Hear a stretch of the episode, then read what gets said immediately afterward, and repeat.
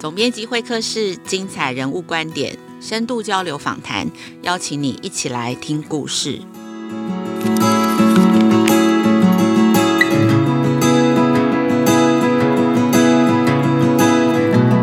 我是雅慧，大家最近好吗？今天的总编辑会客室邀请的是大家都很熟悉的 TFT 为台湾而教的董事长刘安婷。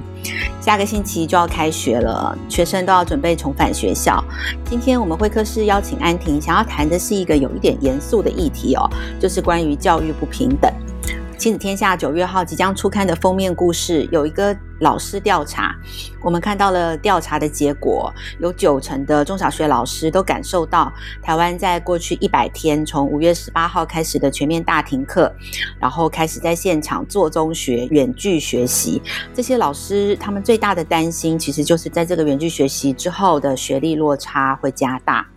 那事实上，欧美国家大部分都在八月中已经陆续开学了，他们要面对的是一个失落的一年哦，因为很多欧美国家停课都已经停超过一年了，所以学历落差也是这一次重返学校的挑战。联合国教科文组织哦，世界银行过去半年针对一百四十二个国家调查，他们发现大概只有三分之一的这些呃受调查国家，而且这三分之一的国家几乎都是所谓高所得的国家，他们已经开始评估中小学生的学习滑落的状况，并且规划补救教学的计划，他们是开始评估而已哦，而不是开始补救。那多数的低收入的国家，联合国的会员国，其实到目前为止都还必须针对很基本的健康生活在奋战哦。这个调查当中说，大概只有一成的联合国的低收入国家，中小学已经备妥了干净的水、肥皂跟口罩，可以让学生安心的上学。所以，其实针对远距教学的这个相关的挑战哦，以及面对其实未来呃疫情还有很大呃变化的一个这样子的忧虑哦，其实软体硬体经过这一年多，看起来世界上很多的学校都还在停摆、没有进展的状态。那台湾呢？所以今天特别想要在开学前夕啊，要跟安婷来聊聊这个议题哦。安婷可以先跟大家打个招呼吗？Hi，Hello，大家好。安婷好哦。那我想 TFT 的老师哦，其实他们在的。这个台湾学校的现场，就是台湾的偏乡小学为主哦。从全国大停课到现在，全台湾在三级警戒哦，在家工作、远距教学的这些经验当中，你们在现场看见偏乡学生在学习上主要的挑战是什么？哪些是特别是呃都会中产阶级家庭比较不能感受到的困扰？呃，对啊，其实呃，我觉得我最觉得一言以蔽之可以去描述的是，呃，我我们第一线的老师有人跟这个为马来西亚而教 Teach from Malaysia 的老师们在交流的时候，他们讲到一句话，他说：“其实 We know the beast already，就是我们已经认识过，我们碰过这个教育不平等的怪兽了。”意思是说，其实疫情。并不是创造了教育不平等，疫情就像一个地震一样，只是让这只怪兽好像更明显的被感受到、被看见这样子。对，所以其实，在所谓的偏乡或者是弱势的家庭里面，这么突然的状况之下，最明显的其实呃，就是说。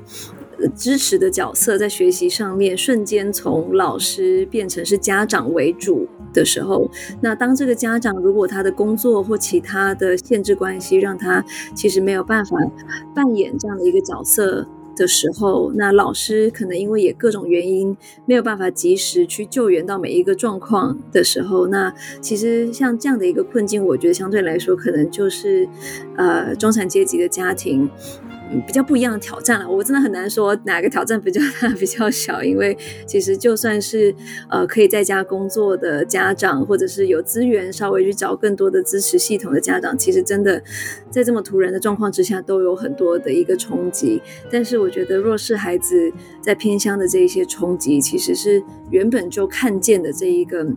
呃，支持网络的一个薄弱呢，瞬间当它变成，呃，这个薄弱支持系统变成是主要的支持系统的时候，那因为对很多孩子来说，其实学校并不只是一个学知识的地方，在很多这样的一个弱势家庭的孩子，学校是一个避风港，学校是供他可能三餐的地方，学校是一个安全的环境，很重要的一个生活的重心。当这个重心瞬间没有，那其他刚刚所说的这个相对薄弱的。支持系统没有办法补位，没有办法其他配套的时候，那其实我们甚至是很担心孩子的基本的这个身心健康与安全的问题，更别提是他在学习上面可能原本就已经相对薄弱的学习动机，或者是其他的一个支持系统这样子。对，所以这大概是我们在呃台湾还有全世界偏乡呃所看到的这一个弱势孩子碰到的一个大致的状况。嗯，那所以安婷，你们一开始的时候。你们的策略是什么呢？所以像这样子的状况下，其实 TFT 老师他需要的、需要的支持，或是他需要对他学生，呃呃提供的帮助，可能就不仅仅只是说，呃用 Google Meet 怎么上课啊，用卡户怎么互动啊，然后怎么用什么平台来来帮他们交功课啊。所以他们其实更重要的是，怎么样持续在这种远距的状况下，持续发挥一个老师的功能、支持的功能。所以他的他需要。的能力跟要做的事情，应该会跟在都会的老师也非常不一样吧？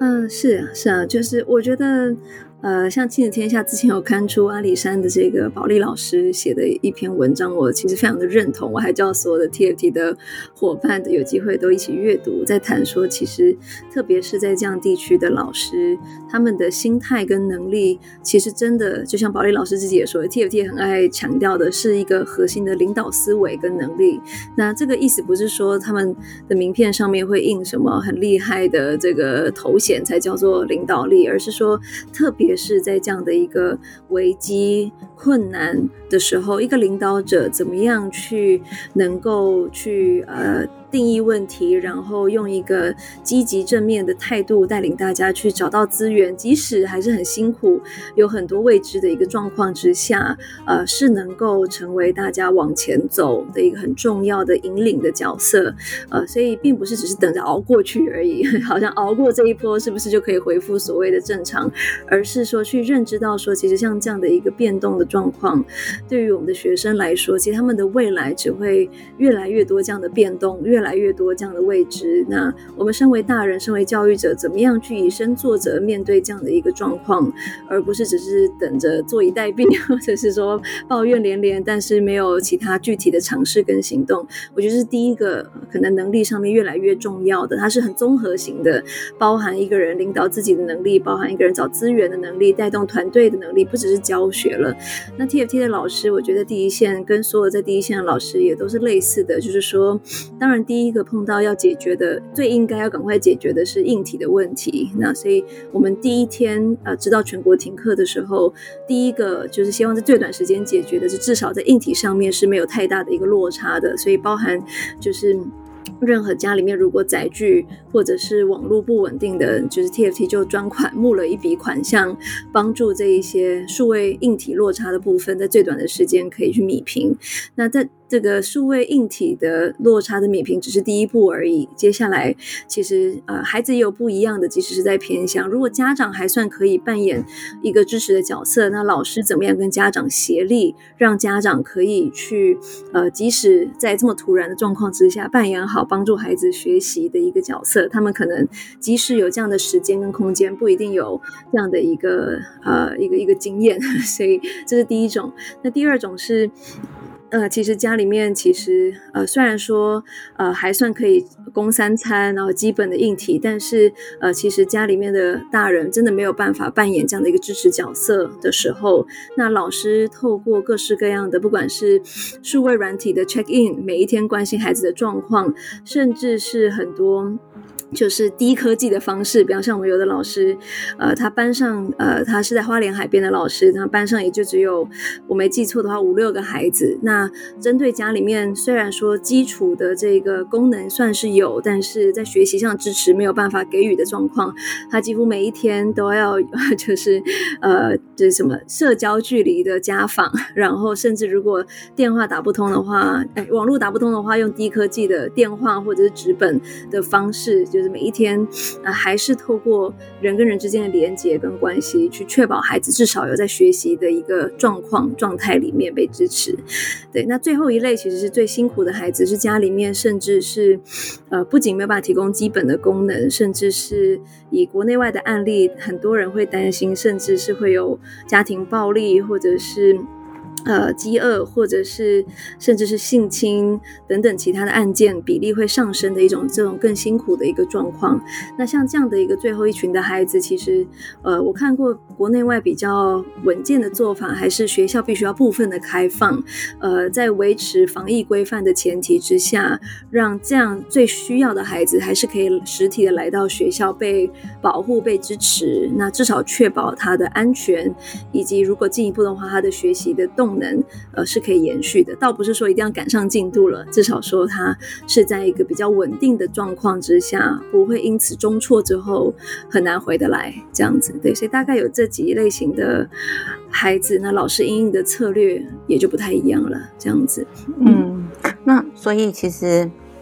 我们这次的调查里头，啊、老师们也都反映，就是其实多数的老师也都是看见远距教学的效果是跟呃实体教学是有落差的，实体教学的效果还是比较好。不过也可能是因为老师们是从很匆促的状况从实体转成远距，那然后老师们也都感受到这个学历的落差是真的是加大了。那安婷。看到的这个学历落差在偏向加大的状况之下，其实很明显的就是因为没有了支持系统，然后原本老师的教学的方式可能也因为载具，因为家里没有人可以帮忙，就根本没有办法到达学生的眼前啦。那有没有其他的原因，还是这就是最关键的原因，就是学历落差加大的部分？呃，其实我觉得。呃，最根本的原因，就像你刚刚说的是，其实我们作为整个社会或者是呃教育工作者，这样的一个改变真的来的可能太突然，就是我们并没有一个。呃，算是 learning curve，就是一个一个可以学习试错，然后快速在改善的一个呃过程。我们瞬间必须切入到一种呃，就是线上远距的一个状况。那因此就说，其实网络跟线下怎么样混成，怎么样搭配，怎么样发挥好的一个纵效，其实呃，我们是在没有太大的一个预备的状况之下就被丢入这样的一个状况。所以连就像你刚刚说的，连基本的这个网络。的稳定度，基本的硬体载具其实都还没有普及，更别提是教学策略上面怎么样去善用。呃，所以我觉得学历的落差它本来就存在，然后在呃连就是说算是主责的这个大人教学者们其实都措手不及的这个时候，它会拉大。那加上知识系统、其他家长、社区等等知识系统薄弱，连孩子的基本的身心健康我们都没有办法完全的去掌握的时候，那这。真的，呃，没有身心健康，没有基本的学习的动机跟环境，那剩下的这些教学策略，呃，连发挥的机会可能都非常的有限，这样子，对，所以我觉得，呃，拉长时间来看的话，其实因为远距教学，多数我们在这么紧急的状况之下，我们所采用的方式就是，呃，比较是把教室搬到。就是网络上的感觉，对，就是说，哎，都是可能我们原本会怎么教，我们可能透过直播，当然搭配一些线上线上白板或其他的工具，但是概念上面还是老师的呃讲述为主，然后学生呃好像就是说只是搬到线上，但是又像教室里面一样，就是学生主要是听，然后。呃，主要就是说做这样的一个知识的一个传授直播的方式。那不过长期而言，其实不一定这样的一个直播方式。如果我们继续要让科技的混成更有效的在支持，呃，就是更长期的学历跟其他学习的成效的话，那混成的策略或许，比方说可能是老师要转型成比较教练型的老师。所谓教练型，就是说或许很多单向的讲述会转型成。比比方说像军医，或者是台学习吧，或者是其他形式的这个影片。翻转教室的一点概念，呃，我不是专家啦，我只是举例来说。假设我们把部分的这个知识的传授转移到这样的一个科技去重复性的取代，那老师就比较会有时间跟心力做教练。那最近谈奥运，很多人对教练可能比较有画面一点。教练虽然说，比方说可能是比同一个比赛，假设都是比羽毛球，或假设都是比举重，可是每一个选手他碰到困难的地方，他需要调整的地方，他的速度，他的学习的方式都有很大的不一样。所以，如果让科技取代一些重复性的部分，那让教练可以更差异化、更个别化，呃，甚至是针对更弱势的学生，更深度的陪伴，让他有好的一个依附关系。这些是如果老师的时间心力空出来的话，教练型的老师可以去扮演的一个角色。那这样，如果有机会，就现在没有一个人敢说他已经有一个。万用的，绝对是绝招的一个方式。那如果我们有机会共同的去把这样的一个混成的模式去摸索，找出成效的话，那么其实我并不认为远距或科技融入一定是一个比较会加大学历落差的一个方式。这样子，我觉得是线下跟线上的一个有效混成，是未来必定我们要去掌握跟摸索的一个路径。这样子，刚刚其实讲到老师的转型嘛，可能就是老师可以转型成。教练型的老师，就是他花的力气不是在讲课，而是在关注学生个别的需求。那其实这个也是我我自己蛮好奇的问题，就是说台湾经过这一个半月的停课，然后其实你到最后也发现，诶，我在家也能上课，我打开电脑就能上课。那到底学校跟老师最重要的价值，就是老师最不可被取代的价值？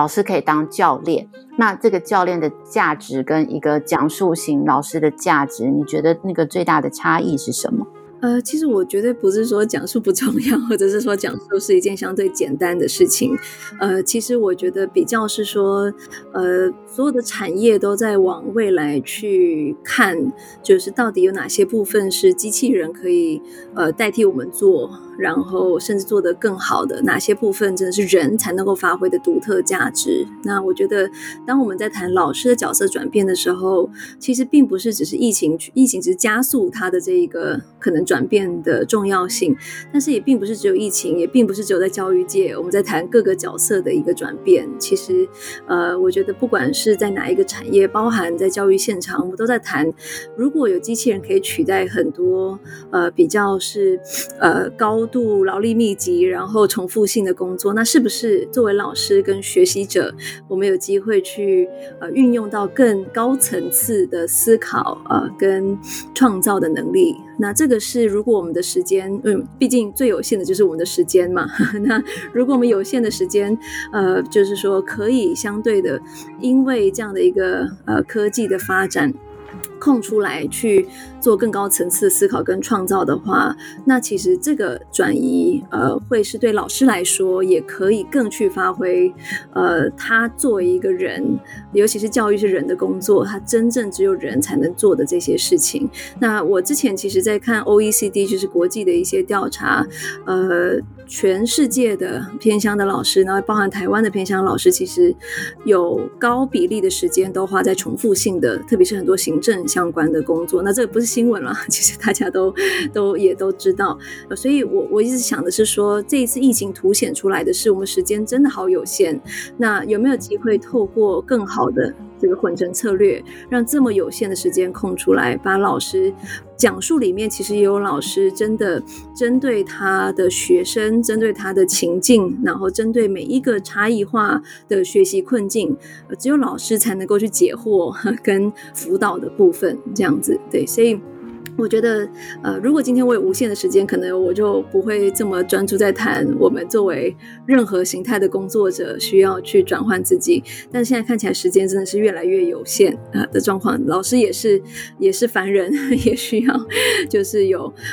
其他的时间去呃顾及自己其他的需求的时候，那怎么样最大化老师这个角色？我觉得就会是一个很关键的一个问题。所以之前也是像新加坡说，他们疫情之后仍然希望维持学校跟学生，我没记错的话是每两周左右就至少一天的这个远距。混成教学，呃，希望即使疫情稍微趋缓的时候，老师、家长还有学生都持续不断有一个情境去摸索未来这样的一个教育工作形态可能可以长什么样子。那我觉得在台湾，可能现在谈疫情后还有点太早了。我们现在觉得我们还在疫情中间，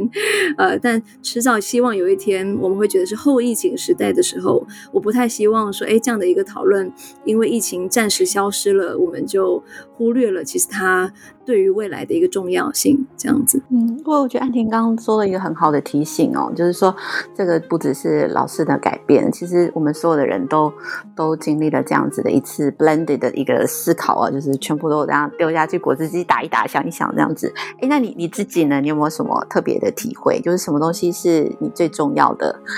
什么东西是你好像可以放弃不要做的？就是这段时间。呃，我觉得。呃，我觉得就是说，现在讲什么东西，很多可能都是事后诸葛啦，就是一一刚开始发生的时候，大家都是手忙脚乱的这样子。那呃，包含我自己，其实就是大家可能也知道，我是一个就是家长资历只有一年多的 新手妈妈，所以虽然说头头是道，可以讲很多教育相关的一些想法，但是回到自己的家庭情境，怎么样去平衡一个呃，就是。刚停课的时候，其实是没有保姆的一个状态，然后就是说一边要顾及呃孩子，一边要顾及自己的一个身心的稳定，还要顾及很多工作上面突发的一个状况。真的在那个时候，你如果问我说：“哇，你有什么高深的策略啊？”真的是我讲出来，我自己都不相信这样子。所以我觉得，我觉得我现在回头看，比较重要的是，倒不是说我发现什么东西比较重要。或比较不重要，而是就像橡皮筋一样，就是我怎么样去每一天把我自己撑到很开、很就是很延展的时候，真的要很刻意的留下那一个可以缩回来，就是稍微缓和一下，然后再延展的这样的一个弹性。不然的话，真的，我记得我这样全国停课一个月以后，我觉得我这个橡皮筋已经完全快要失去弹性了，就是呃，好像就是我脾气变得蛮差的，耐心也越来越不好，那其实就是还会进入一个负向的一个循环，所以我自己给自己的一个功课是，可不可以学习？当九十五分的自己，每一每一个事情，就以前可能我的高标准是假设是一百分的话，那当然我们不是说，诶，因为发生疫情我们就要摆烂，就是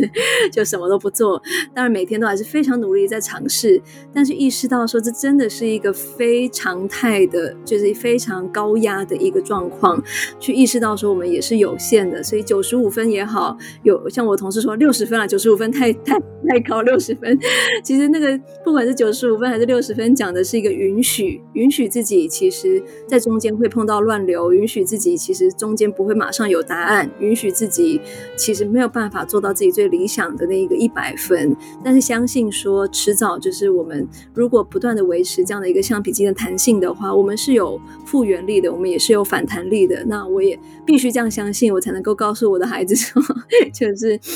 为什么就是未来的世界长这个样子，然后我们还要把它带来。这个世界，其实我一开始疫情爆发的时候，我心里面的第一个罪疚感是：天哪，我在什么样的时候把这个小孩生到这个世界来？我是不是 没有替他想？对啊，但是既然都生下来，既然就是呃，就是有这么样的一个生命的经历，那我给自己的课题是：重点不一定是我一定可以掌控什么样的产出，重点真的是我在这个历程当中示范了哪一种对于自己的一个允许，然后也示范了哪一种，呃，允许之后，我可以更有弹性的去回应更多的未知，跟即使是失败的状况，我都站得起来，这样子的。所以我觉得那那是我一直在练习的啦，所以我不敢说我现在练习到什么很厉害的程度，但是至少我觉得，呃，现在我比较可以。问心无愧的，呃，去说，就是我不敢说我有什么产出，但是在这个过程当中，我真的找到了一种我过去不知道我可以拥有的续航力。那所以我更有自信说，哎，未来即使碰到其他的一个冲击或者是挑战，这个疫情结束的时候，我会比开始的时候来的更强壮。对，所以这是我，这是我给自己的课题。我不知道有没有回答的问题啊？会 就是，我想大家听了会很心有戚戚焉这样子。那因为其实安婷以前常听你演讲嘛，就是说你暑假时间常常都很忙啊，而且你的那个行动电话校长也都查得到这样子，因为大家都希望要找代课老师嘛。其实这段时间也也是在找代课老师的一个一个期间哦，很多学校也都七招八招九招，其实都还找不到老师。那然后今年也因为疫情，各县市的教甄几乎都停摆了，所以开学有蛮多的不确定。其实直到昨天才宣布说应该会确定实体开学，所以也不晓得你自己在现场观察，今年代课老师的招聘有没有什么特别不一样的困难？而且因为我们在问卷调查当中，其实也几乎是八九成的老师都觉得。在现在就此刻啦，其实不管呃教师培育的方式跟教甄的方式都应该要改变才对，因为我们就，是明明白白的看着一个新时代的就是这样子巨轮就这样滚过来了。那我不晓得安婷自己呃目前在现场的这个观察，就这一两个月代代课老师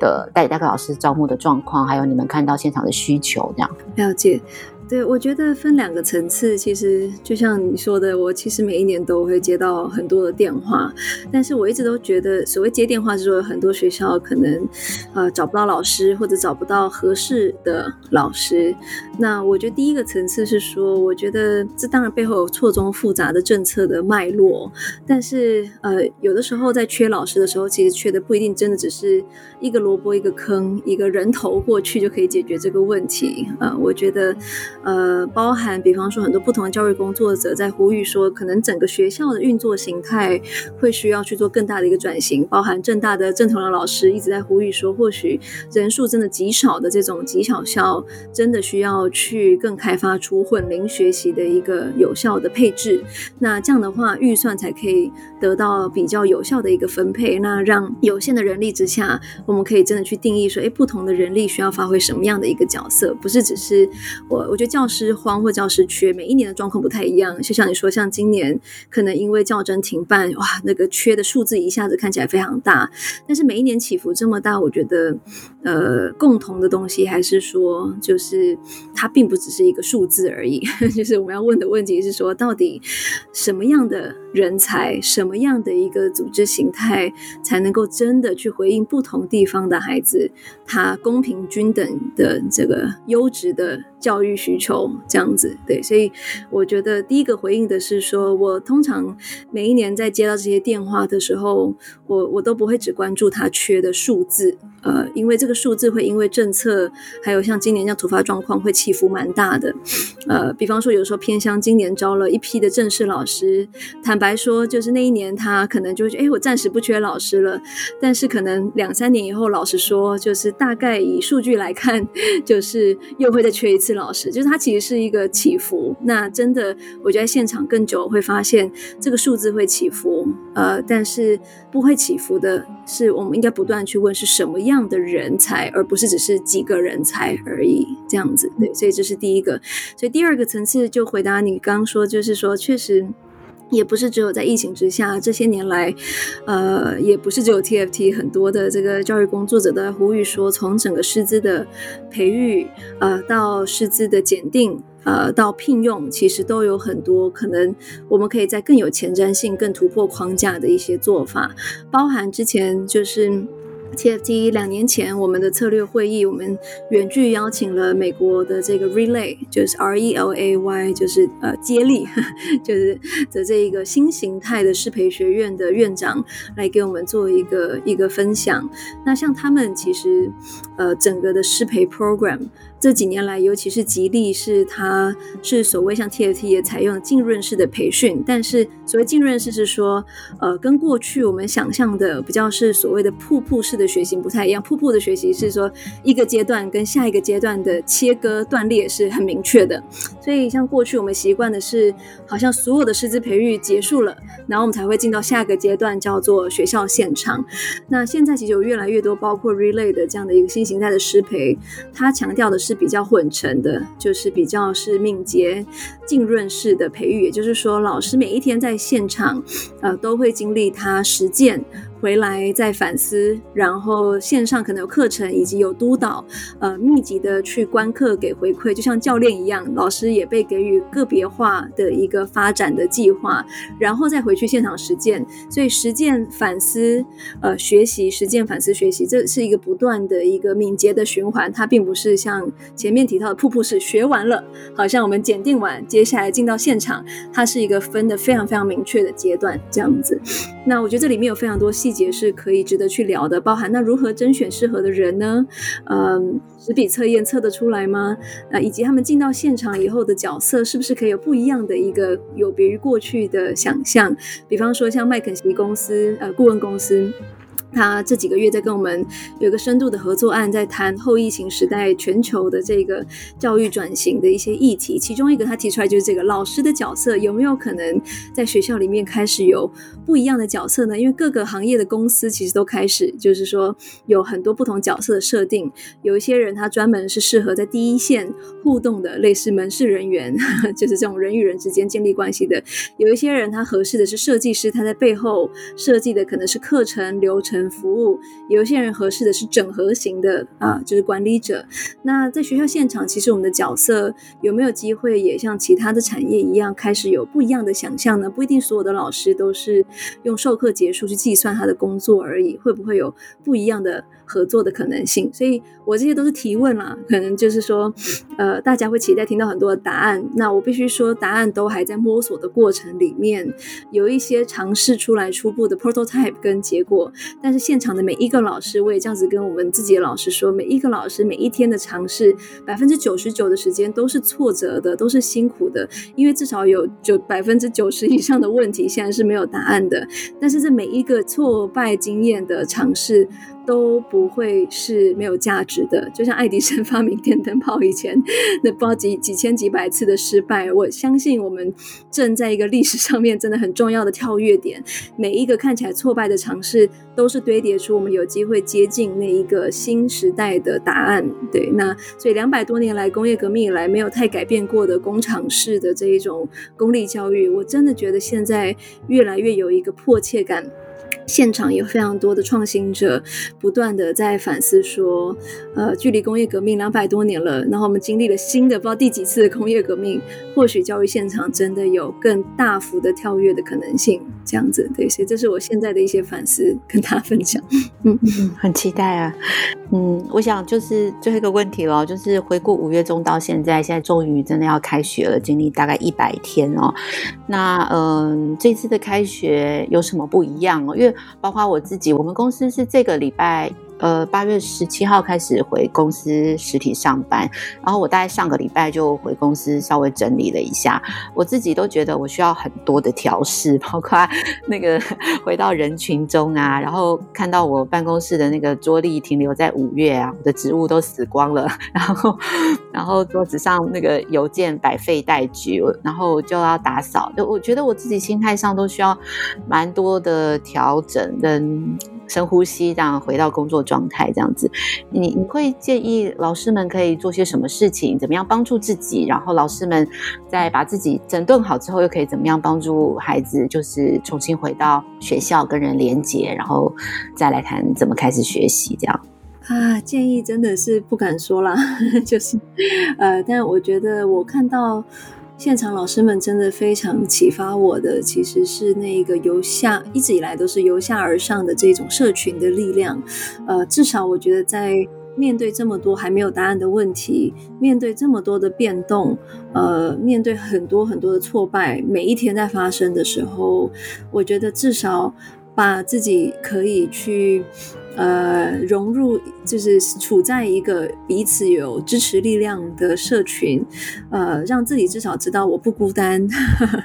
然后就算还没有答案，就是有一群人跟着你一起在找答案。我觉得这个社群的力量在现在这个时候真的是更不容小觑的。这样子，那特别是这个社群，我觉得在现在也不是只有是台湾自己的教师社群了，就是包含很多老师这几年来也一直都呃跟可能大华文圈，就是不管是香港、马来西亚、新加坡等等的其他老师形成呃，我觉得跨。国域，但是支持力量不减的一种社群。那我在疫情之下特别看到这种跨跨国界的教师社群是特别有价值的，因为呃，刚好台湾有一个时间差嘛，就是我们比全世界都慢了。一年多在经历这些事情，那这个时间差其实会让我们在跨国界的社群里面特别可以感受到一种安慰，因为我们现在经历的事情，别人都某种程度经历过，而且已经经历一年多了。所以，如果说我们有机会，不是只是在台湾的自己的社群彼此激励、支持、学习，甚至还有机会利用这个时间差，把别的国家的一些挫败的也好、稍微成功的也好的这些经验，呃，可以纳入。入这样的一个知识系统的话，那我觉得台湾的老师真的是有机会走在就是这个路上面，是走得更稳、更长的这样子。嗯，所以这是我一点点的想法跟大家分享。嗯，谢谢安婷。不知道安婷还有没有其他想要分享的观察，没有讨论到的？呃，没有没有，我觉得其实呃，今天收到这个邀请，包含我那个刚开始的时候还在跟雅慧分享说，我自己是呃今天才打到这个疫苗的残疾，就是我现在其实正在一个就是体力上也非常感觉到这个疫情冲击的一个时候，那。呃，我我其实一直在想说，其实要把这些议题谈深啊，这样的一个短短的 podcast，其实绝对是没有办法谈得很深，只能够透过一些点状的分享，跟大家彼此激励，